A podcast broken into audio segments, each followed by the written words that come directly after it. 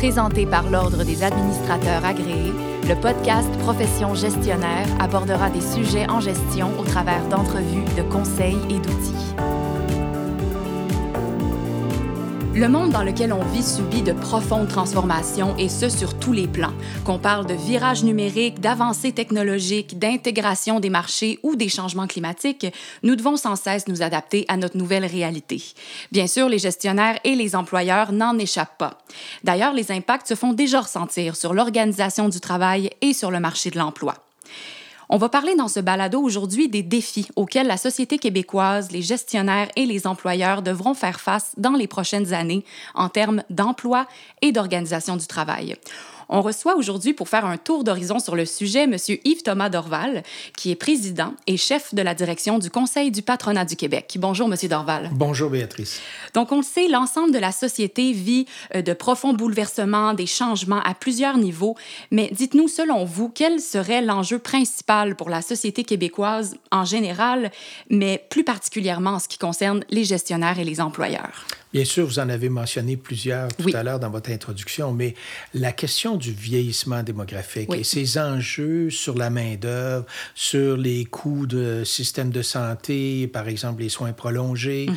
sur les questions des besoins de flexibilité, etc. C'est très clair que le Québec, depuis déjà maintenant deux à trois ans, vit un enjeu important de vieillissement démographique, c'est-à-dire qu'il y a plus de gens qui partent à la retraite que de gens qui entrent sur le marché du travail, ce qui crée bien sûr des raretés de main-d'œuvre et un casse-tête incroyable pour les employeurs et les gestionnaires. Bien sûr, puis comment peuvent-ils se préparer à ça? À ce phénomène-là du vieillissement de la population? Ben, en fait, la première des choses, une entreprise doit développer sa marque employeur pour mhm. s'assurer qu'elle va être attractive. Elle doit regarder à la planification de sa main-d'œuvre euh, quels sont les emplois, quels sont les domaines où je risque de manquer de main-d'œuvre.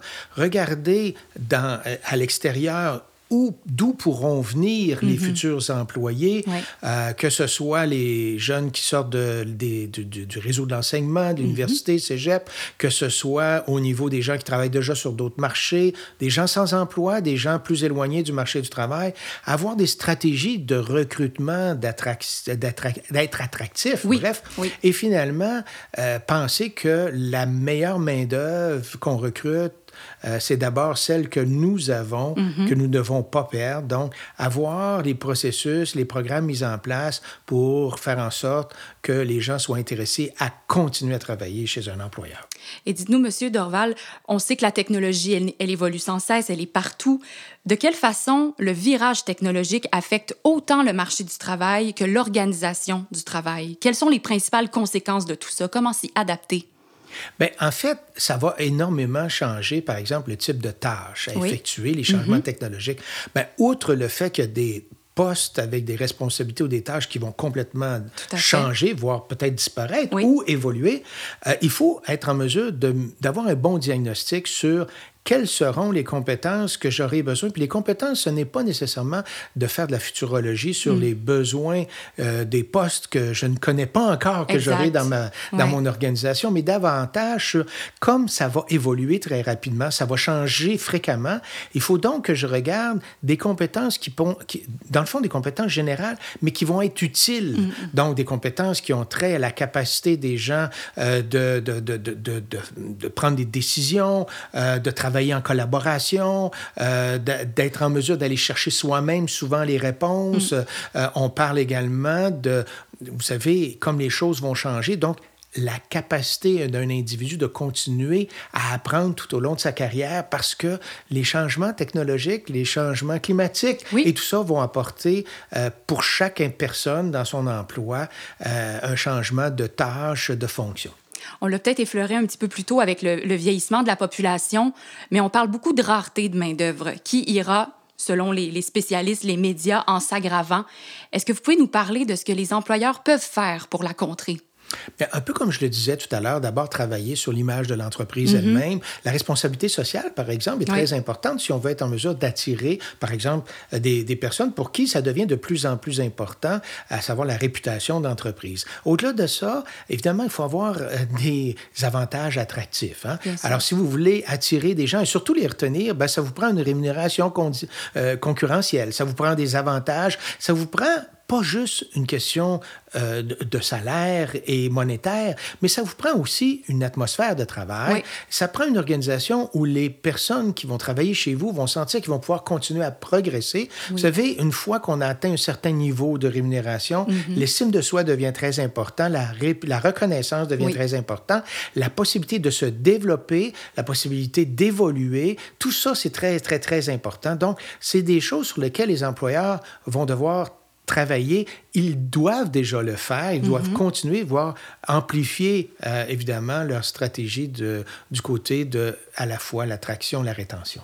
Vous avez mentionné très brièvement tout à l'heure les changements climatiques. Évidemment qu'avec tout ce qui se passe avec l'environnement, on n'a pas le choix de le mettre au centre de nos préoccupations.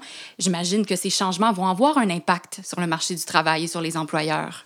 Tout à fait. D'abord, il y a des secteurs d'entreprise, des domaines dans lesquels euh, il va y avoir des modifications. Mm. Qu'on pense à tout ce qui concerne les hydrocarbures, que ce soit la production, la distribution, euh, qu'on pense à la mécanique, qu'on pense, etc. Donc, il y a des, des, éléments comme ça qui vont changer. La gestion euh, des matières résiduelles, la question de l'aménagement du territoire, la question des édifices, la construction, l'efficacité énergétique tout ça, les transports, tout ça va, échanger, va, va, évoluer. Donc, il y a des secteurs qui sont plus touchés que d'autres. Cependant, tous les employeurs, peu importe leur secteur, ont des enjeux de mobilité. Oui. Alors, euh, c'est important d'avoir euh, du personnel qui vienne travailler. Donc, il faudra penser à des nouvelles façons, probablement, si c'est possible, selon les organisations, à la fois pour amener, donc la mhm. mobilité du personnel qui va venir travailler, mais également peut-être aussi des stratégies connexes, par exemple en télétravail, des bureaux satellites, ces choses-là. Deuxièmement, on parle de mobilité, mais il y a la mobilité des marchandises. Mhm. Donc les entreprises, les employeurs également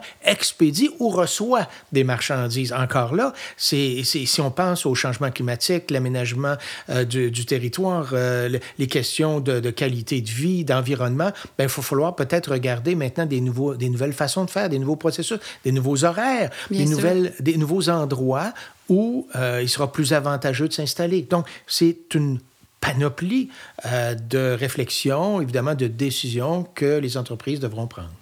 Merci beaucoup, Monsieur Dorval. C'est ce qui concluait notre balado d'aujourd'hui. On aurait pu en parler pendant longtemps encore. Merci pour votre venue à Profession Gestionnaire. Donc, en conclusion, si on devait donner quelques conseils à nos gestionnaires, à nos employeurs, c'est bien sûr de rester à l'écoute des besoins des employés, de mettre en place des mesures en ce qui concerne les gestions du changement, d'adapter nos processus par rapport justement au virage technologique qui est en train de se produire pour maximiser l'utilisation des ressources et puis finalement d'adopter et de partager ces valeurs environnementales et sociale. C'était M. Yves-Thomas Dorval, président et chef de la direction du Conseil du patronat du Québec. Si vous voulez partager sur le sujet via les médias sociaux, vous n'avez qu'à ajouter le hashtag profession gestionnaire. Merci à tous les auditeurs et auditrices et à la prochaine. Merci. Profession gestionnaire était présentée par l'Ordre des administrateurs agréés, l'Ordre professionnel des gestionnaires du Québec. Pour des articles, des outils et des formations en ligne en lien avec le domaine de la gestion, visitez le adma.qc.ca.